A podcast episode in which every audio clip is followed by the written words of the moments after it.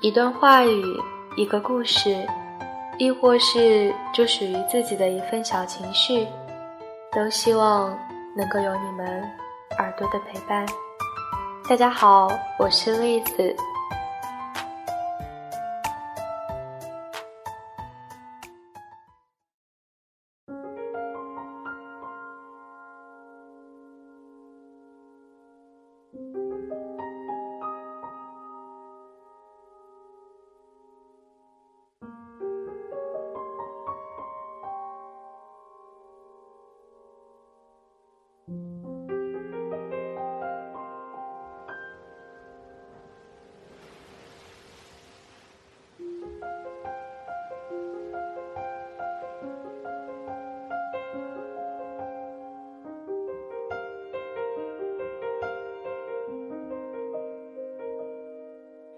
忍不住化身一条固执的鱼，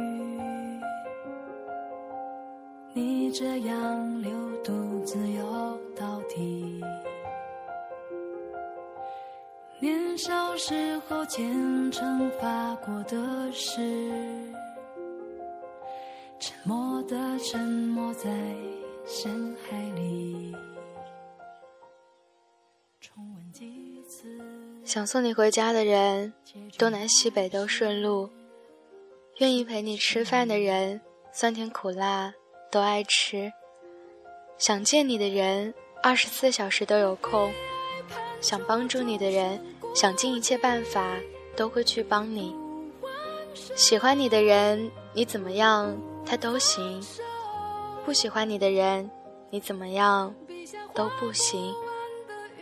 别人没有把你当回事儿，你又何必把别人放在心上呢？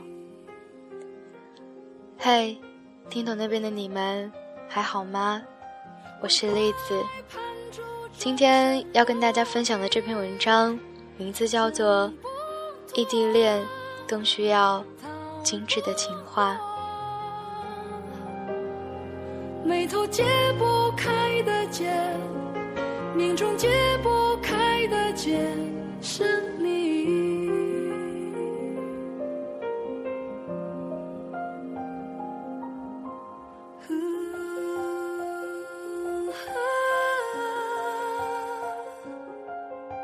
失去你。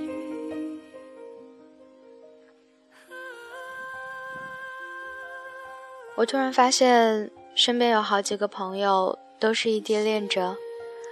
我看着他们在远距离的爱里面如痴如醉，恋情会因为各种原因最终走向破灭，也目睹了个别人重整旗鼓、气冲霄汉的投身到下一段异地恋中，俨然又是一条好汉。而异地恋那种绵延不绝的牵挂和甜蜜。那种抓心挠肝的隐忍和艰辛，相信只有经历过的人才会懂得。一个做媒体的朋友在一次活动中遇到了一个外地的同行，对方提出请他吃饭，两人聊了很多，惊讶的发现竟然如此合拍，他们自然而然的在一起了。只是这种在一起聚少离多，那个男人只能够偶尔来看他。但是这并不影响这段关系急剧升温。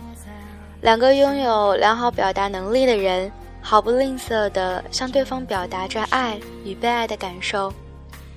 他炫耀似的给我看过一条他发过来的短信，我记得内容好像是：工作是为了生活，而生活的中心是你。读完后，我身体里面好像有什么东西。尖叫了一声。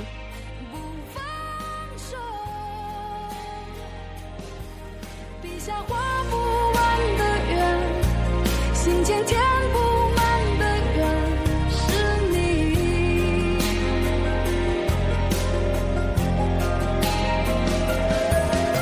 为何爱判处众生孤寂，挣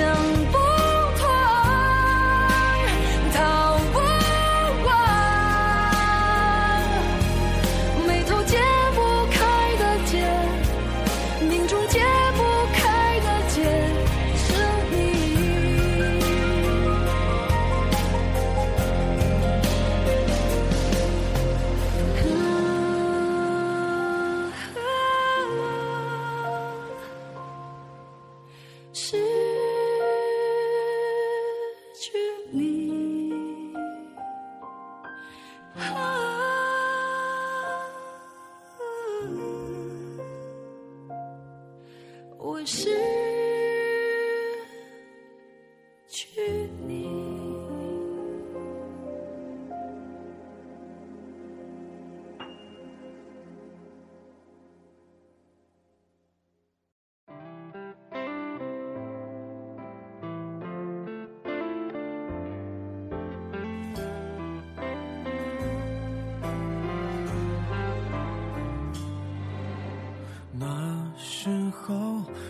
以为爱的是生活，后来他们愈演愈烈，基本上每隔一会儿就会要相互向对方重申爱意，内容多为“爱你”“想你 ”“honey” 等简单字眼，却表达到了令看见的人感到肉麻的效果。